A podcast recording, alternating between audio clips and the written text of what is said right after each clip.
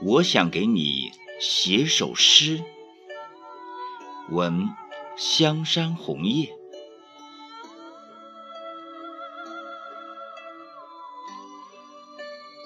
在有鸟鸣的清晨，在有阳光的午后，在被晚霞染红的黄昏，甚至在寂静的夜晚。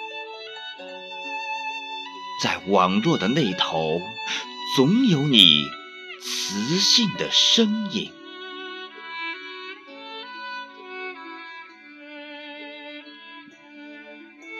在桃花开败的春天，在百合漫舞的盛夏，在落叶飘零的深秋，甚至在寒梅傲雪的隆冬。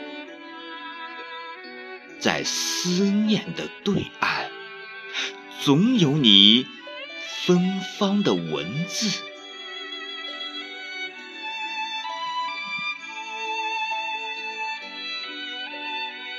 在微风拂过的欢笑里，在细雨飘落的孤独中。在瑞雪装扮的圣洁上，甚至在闪电和雷鸣的瞬息，在大江南北，总有你温暖的问候。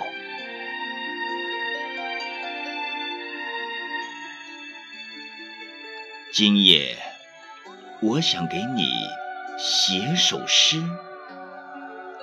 怀揣半生的感恩，在祖国的西北，我学会了拆散所有的语句，只为从中抽取一个简单的字